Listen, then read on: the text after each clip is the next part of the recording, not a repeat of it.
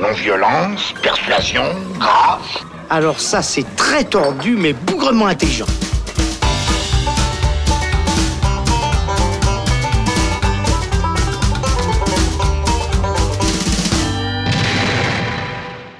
Bonjour à tous, c'est Robin et bienvenue dans le Saloon qui aujourd'hui parlera de La Mule, le nouveau film de Clint Eastwood, puisque moins d'un an après le 15h17 pour Paris, qui aura euh, pas mal divisé la critique, et bien Clint Eastwood, 88 ans, n'est pas rassasié et revient en salle avec La Mule, un nouveau drame de ce légendaire acteur et réalisateur, Grand Torino, Mystic River, Le Bon, La Brutelle Truand, on en passait des meilleurs. Mais a-t-il encore l'âge pour nous proposer un film marquant? C'est ce que nous allons voir aujourd'hui en compagnie de Charlotte. Salut Charlotte. Salut. Et d'Alexandre. Salut Alex. Salut Romain. Alors, La Mule, c'est parti. Quand un gars à poil court derrière une fille, la queue en l'air et un couteau de boucher à la main, j'ai peine à croire qu'il est en train de quêter pour la Croix-Rouge.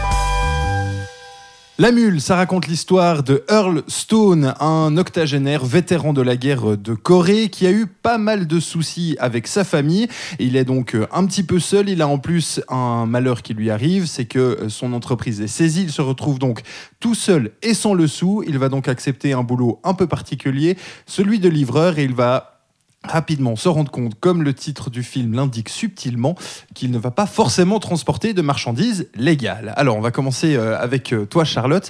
Comment as-tu trouvé La Mule? Est-ce que c'est une belle proposition de Clint Eastwood? On le rappelle, 6 à 7 mois seulement après le 15h17 pour Paris. Alors quand j'ai appris le scénario du film, j'étais beaucoup, j'étais très, euh, je me questionnais beaucoup en fait sur la manière dont il allait traiter le sujet, avec un scénario aussi pauvre entre guillemets parce que avec on a peu de promesses d'évolution à part le kilo de le nombre de kilos de drogue qui s'accumule euh, dans ton camion. Donc euh, je partais très euh, intéressée et puis j'ai été agréablement surprise par, par, par le traitement du sujet qu'ils ont fait. Après la manière dont il l'a traité on va en discuter après mais disons j'ai été très agréablement surprise et toi, Alex, est-ce que Clint a encore l'âge de nous faire des films Ouais, non, carrément. C'est ça qui est bluffant, je trouve. C'est qu'à 88 ans, à la fois, il arrive à être derrière et devant la caméra. C'était pas arrivé quand même depuis, euh, depuis Grand Torino. Et je trouve que ce, film a un, bel écho à, Grand Torino dans ce que ça raconte, dans le personnage aussi qu'il incarne. Il y a des similitudes, même si là, on se retrouve quand même devant. Euh, un personnage de, vieillard en fait, vraiment de vieil homme, un peu cabossé par la vie, un peu voûté.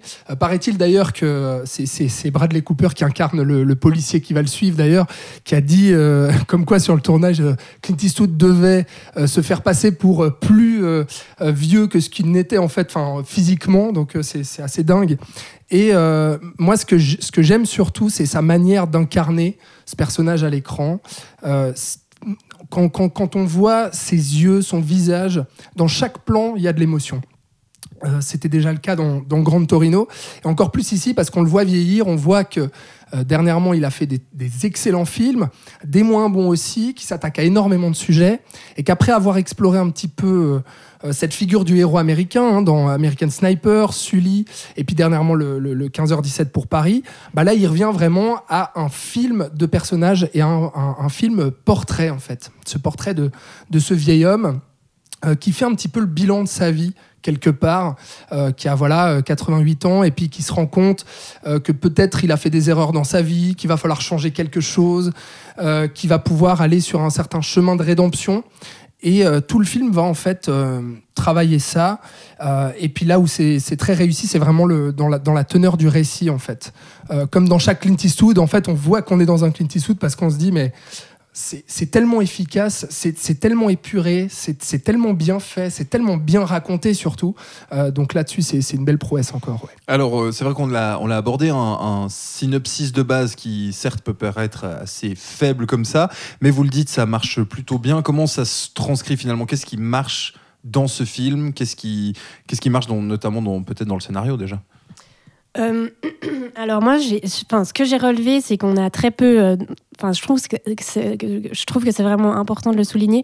On a très peu d'ancrage géographique. On sait que les bureaux de la DEA, je sais pas comment on dit en français. Excusez-moi, Ouais, je vais regarder en anglais. Les flics qui vont Voilà. chercher de la drogue. Voilà, Voilà. c'est ça. sont à Chicago, mais on voit rien de Chicago. On n'entre jamais dans la maison de Clint Eastwood.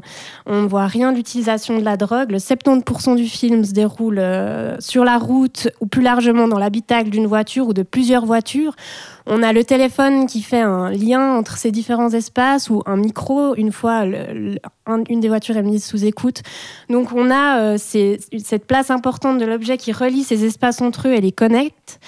Euh, bien que Clint Eastwood ne sache pas utiliser, un enfin le personnage de Clint Eastwood ne sache pas utiliser un téléphone, mais ça aussi toute la toute la gestion de la technologie dans ce film est intéressante. Euh, on joue entre des espaces distincts, plutôt exigus, donc l'habitacle d'une voiture. euh, on discute sur le pas d'une porte, on discute dans un couloir, et, et les grands espaces que, que que le personnage traverse dans sa voiture ne sont même pas tellement mis en avant par rapport à des road trips euh, Mm.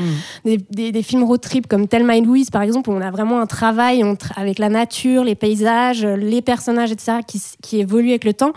Ici, on, on- on voit bien qu'on n'est pas du tout dans un road trip, on n'est pas dans un film qui raconte euh, voilà, ce genre de- de- de- d'histoire. On est sur les différentes courses en fait. euh, qui- Voilà, qui, va c'est- faire tout, les- est, tout est axé sur, euh, sur ce- cette voiture et ce monsieur qui est dans cette voiture et dans cet habitacle. Qu'est-ce qui va évoluer Et, au fur et à euh, mesure du transport de drogue Voilà, la drogue, je trouve enfin, le- que- Les kilos qui vont augmenter, comme tu disais. Ouais, et je pense que ce, ce parti pris, quoi, de, de tout rendre très exigu de, de- et de tout centrer sur le personnage principal qui est Clint Eastwood et qui d'ailleurs porte le film, hein, euh, franchement, euh, clairement. Euh, quelques personnages secondaires sont intéressants. Enfin, il y en a surtout un qui m'a dé- déçu au plus haut point, donc ça a un peu euh, coulé le truc. qui C'est la, la, sa petite fille Ginny, là. Ah ouais? Ah, je trouve qu'elle joue mal. Ah bon? Non, mais elle s'essuie des larmes alors qu'elle a rien sur les joues. Elle joue avec ses sourcils comme jamais personne n'a joué avec ses sourcils. Mais pourtant, elle bouge ses cheveux dans tous les sens. euh, pourtant, c'est le personnage un peu pivot dans, dans, dans bah, qui l'évolution fait, de Clint oui, qui Eastwood fait en le fait. lien entre sa fille à lui et puis euh, sa femme, mais elle a limite pas besoin d'être là, quoi. Enfin, c'est un prétexte pour moi cette petite fille parce que tout se joue, euh, tout est, tout est, tout, tout se joue dans la relation qu'il a avec sa femme et sa fille. Mm. Sa petite fille, euh, elle, elle est juste là pour le faire culpabiliser quand il faut et puis. euh, Bah, oui, mais, mais quelque part, là où elle sert, c'est que justement, c'est elle qui va permettre, qui va lui permettre en fait de revenir progressivement vers sa famille qu'il a un oui, peu oui, c'est délaissée. pour ça que je dis c'est un prétexte quoi. Mais c'est dommage parce ce que, que cette tu dis, actrice ne parle pas énormément. Mais ce que tu dis, c'est hyper, euh, c'est hyper juste en fait. C'est que là où Clint Eastwood porte vraiment tout le film, c'est que c'est le seul personnage vraiment à, à évoluer. C'est le, le seul qu'on va suivre. Tous les autres, ils sont là vraiment dans les passages obligés pour Mm. faire avancer un peu le récit, et pour faire avancer ce qui va se passer dans la vie de ce, de ce vieillard. À la fois les, les- mafieux, des cartels, euh, le personnage du flic de Bradley Cooper qui n'existe uniquement, euh, enfin que pour, euh, pour, le, pour traquer en fait la mule. Il, il absolument pas euh, d'évolution, de, de, de, per- de perspective ou autre. Pareil avec euh, la, sa, sa fille, qui est d'ailleurs sa propre fille, je me Mhm. souviens plus de son, de son nom, mais euh, Eastwood. Eastwood, ouais, voilà. Enfin, donc c'est sa vraie fille dans la vie qui joue sa fille ici. Euh, pareil, quoi. C'est vraiment des personnages qui, qui sont là un petit peu pour poser un certain décor et pour qu'on se sente beaucoup plus sur, sur ce personnage de, de, Earl, en fait, ce, Mhm. ce vieillard qui va à la fois nous émouvoir.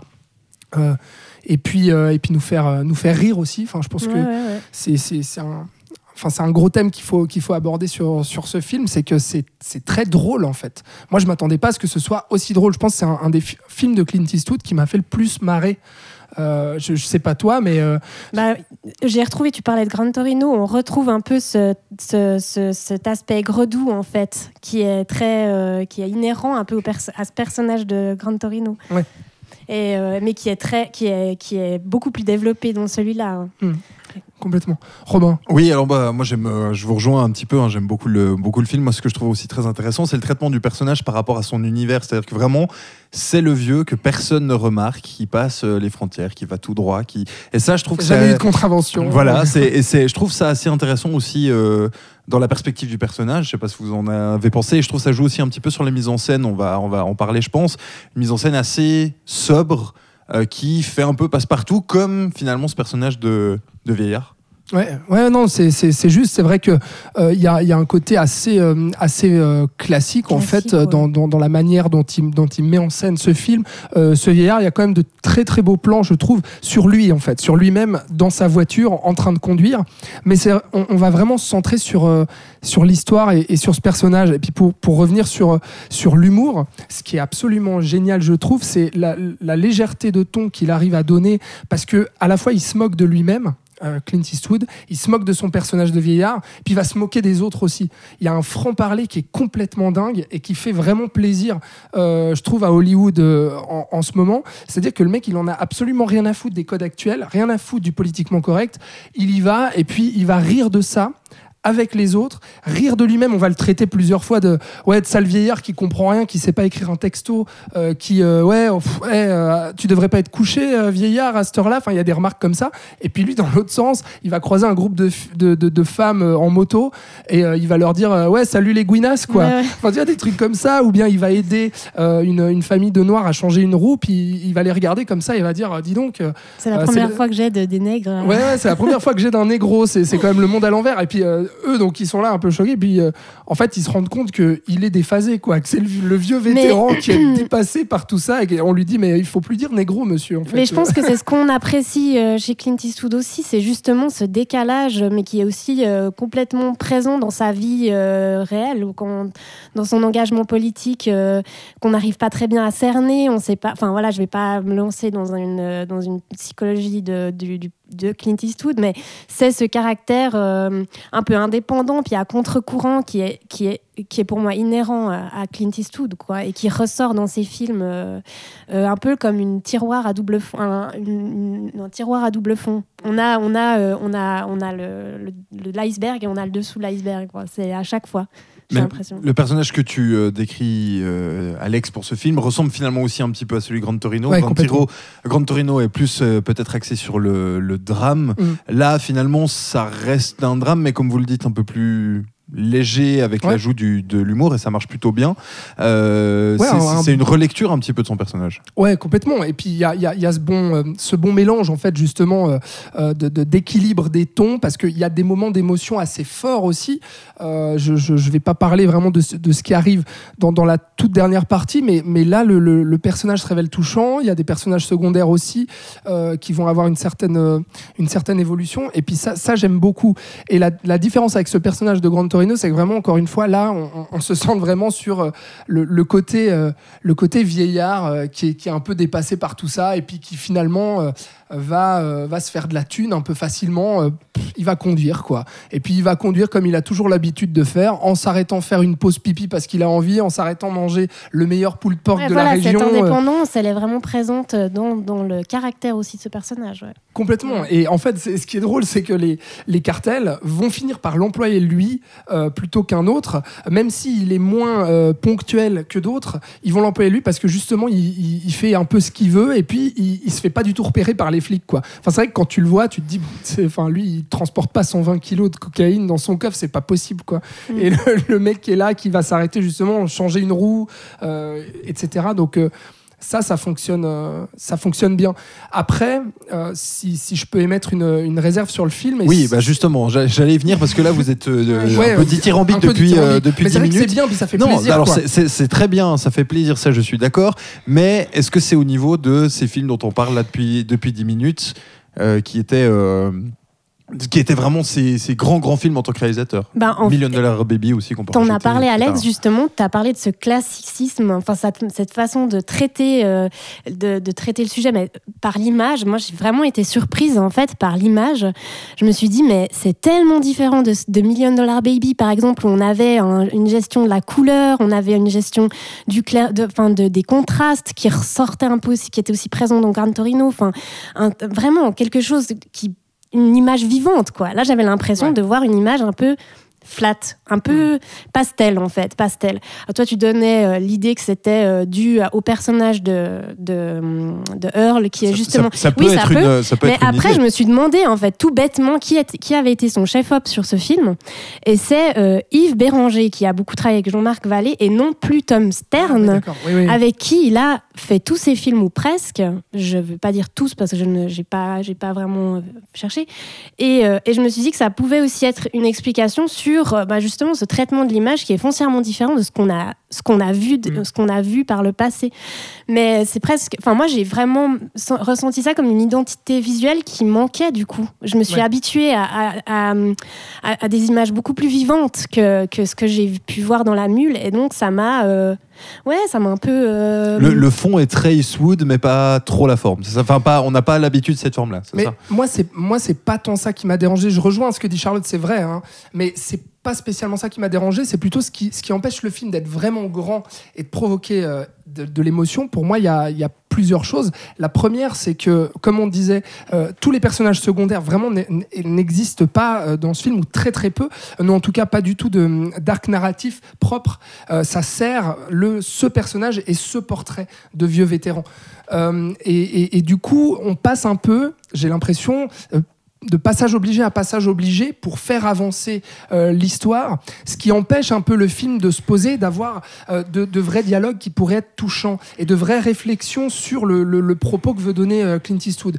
Et ce propos-là, c'est d'ailleurs la, chose qui est dite en premier dans cette bande-annonce, c'est quand on entend ce, vieillard dire j'ai trop travaillé dans ma vie, j'ai pensé qu'à gagner de l'argent, etc., et, et à m'occuper de mes fleurs, parce qu'il est horticulteur. Et puis, euh, j'ai complètement délaissé ma famille. Donc, il y a cet aspect testamentaire euh, que je trouve magnifique et qui, arrive à émouvoir dans la fin du film. Par contre, moi, le problème que j'ai, c'est dans les motivations du personnage. C'est-à-dire qu'il y a ce, comment dire, euh, cet aspect rédemption qu'on va suivre, c'est-à-dire que le but c'est que lui il va se sentir un peu euh, un peu con de se dire bah ma famille m'accepte plus, euh, je suis rejeté des mariages, euh, je me rends compte que j'ai fait un peu de merde dans ma vie peut-être et que j'ai raté des passages et qu'il faudrait que je rectifie le tir. Par contre, pour amener à ce chemin de rédemption et à cette réconciliation avec la famille, et ben en fait j'ai quelque chose qui me manque, c'est que j'ai l'impression que pourquoi il accepte ce job de mule, c'est en fait un peu pour lui et pour son propre ego et pour gagner de la thune et puis pour finalement aller euh, euh, danser avec des faut filles rappeler, euh, bah, faut rappeler qu'au début enfin il est il est viré de chez lui il a plus d'argent il est donc de toute façon c'est vrai. de toute Ce qui arrive un peu vite d'ailleurs aussi hein, dans, dans, le film je trouve mais, de toute façon il, a besoin de, de trouver de l'argent pour pouvoir vivre lui d'abord et ensuite il va s'intéresser à, à, aider les autres. Mais par contre quand tu parles de passage obligé à passage obligé ben moi c'est justement ces passages obligés et c'est peut-être ce que tu veux dire en fait qui m'ont dérangé parce que j'avais l'impression de revoir ou de voir, enfin de, lire des dialogues que j'avais déjà vus 500 fois. Euh, alors, il n'y en a pas énormément, mais il y en a suffisamment pour te sortir un peu de la narration. Par exemple, le flic qui sort dans le couloir, qui rencontre son bras droit, on discute dans le couloir, euh, tu es mon bras droit, je vais te montrer ton bureau. Enfin, c'est des choses euh, hyper courantes. Il faut que tu ailles coffrer des mafieuses. Voilà. Vas-y, fais-le, arrête-les. Sinon, après, c'est quick, on te vire, t'arrêtes ton job. Ça aussi, c'est un, ça, on connaît, c'est très assez récurrent dans, dans, le style, dans le genre. ou même le, le, le gars de la de, de, du cartel qui en mène Earl dans la forêt, dans une forêt profonde pour l'intimider et qui commence par dire c'est très silencieux ici, il n'y a personne à des kilomètres. Enfin voilà.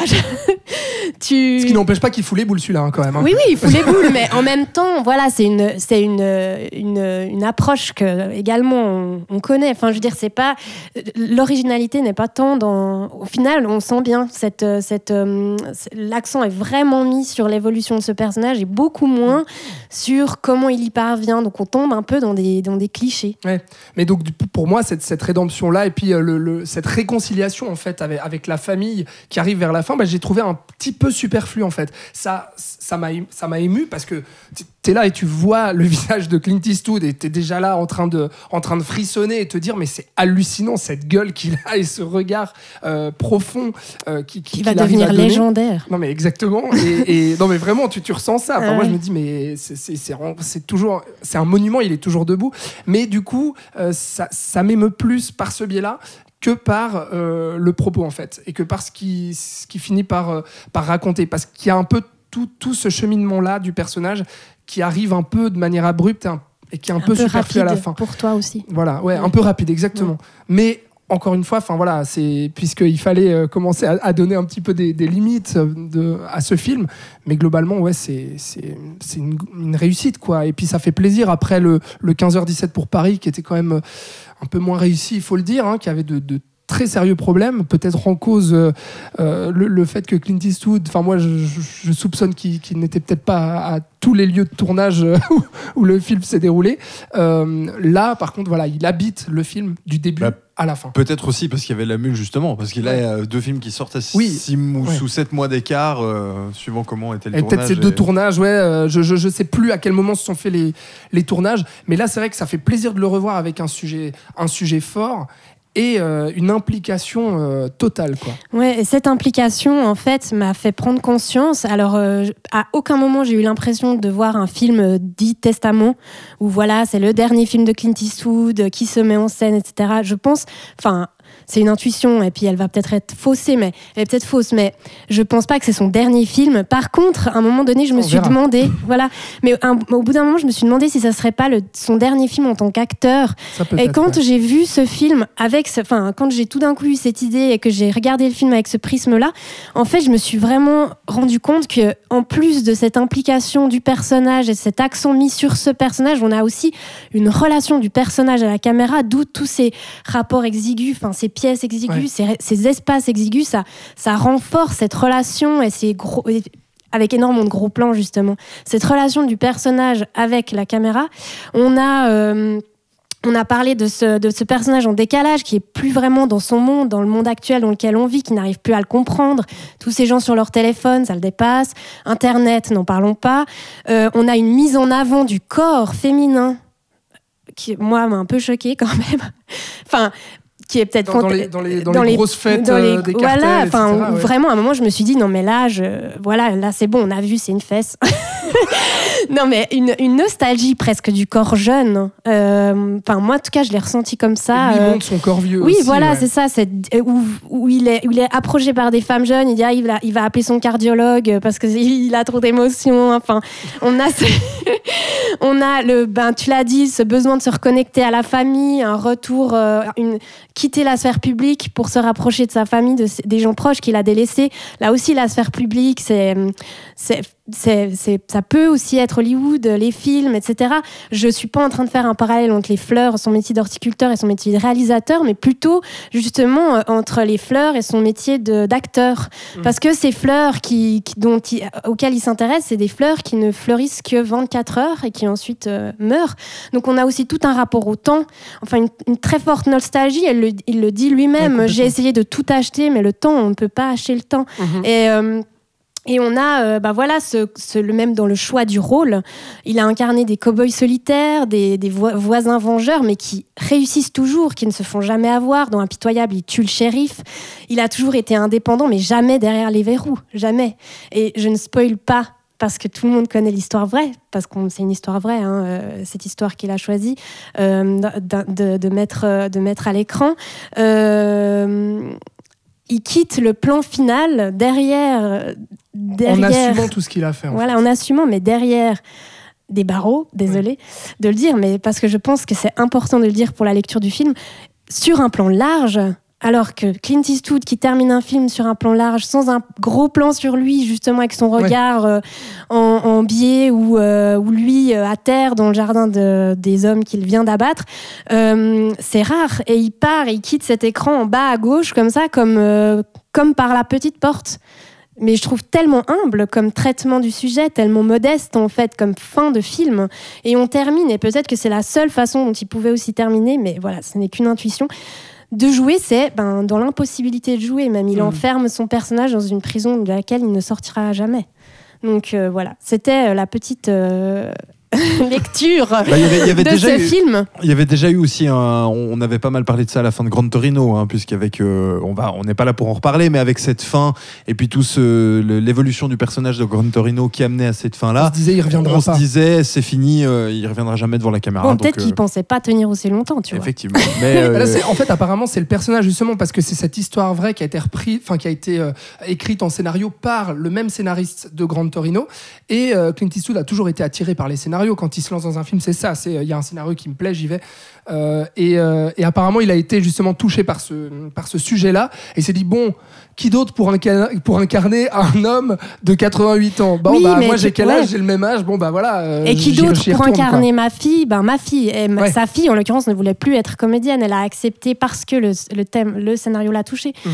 Donc euh, je trouve, euh, je trouve ce film de par cette, lecture, peut-être que cette lecture est complètement fausse, et- mais au moins cette lecture m'a permis de vraiment apprécier ce film et d'avoir de le lire d'une façon un peu différente. ouais.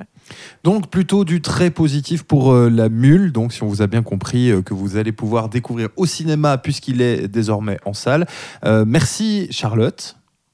Bah, de rien, c'est toujours un plaisir. Merci Alex. Mais merci Robin. Et euh, bah voilà, on va vous laisser pour cet épisode du Saloon. Vous allez évidemment pouvoir retrouver tous nos autres épisodes sur les différentes plateformes de podcast. Et nous, on se retrouve très rapidement pour un prochain épisode. Ciao, ciao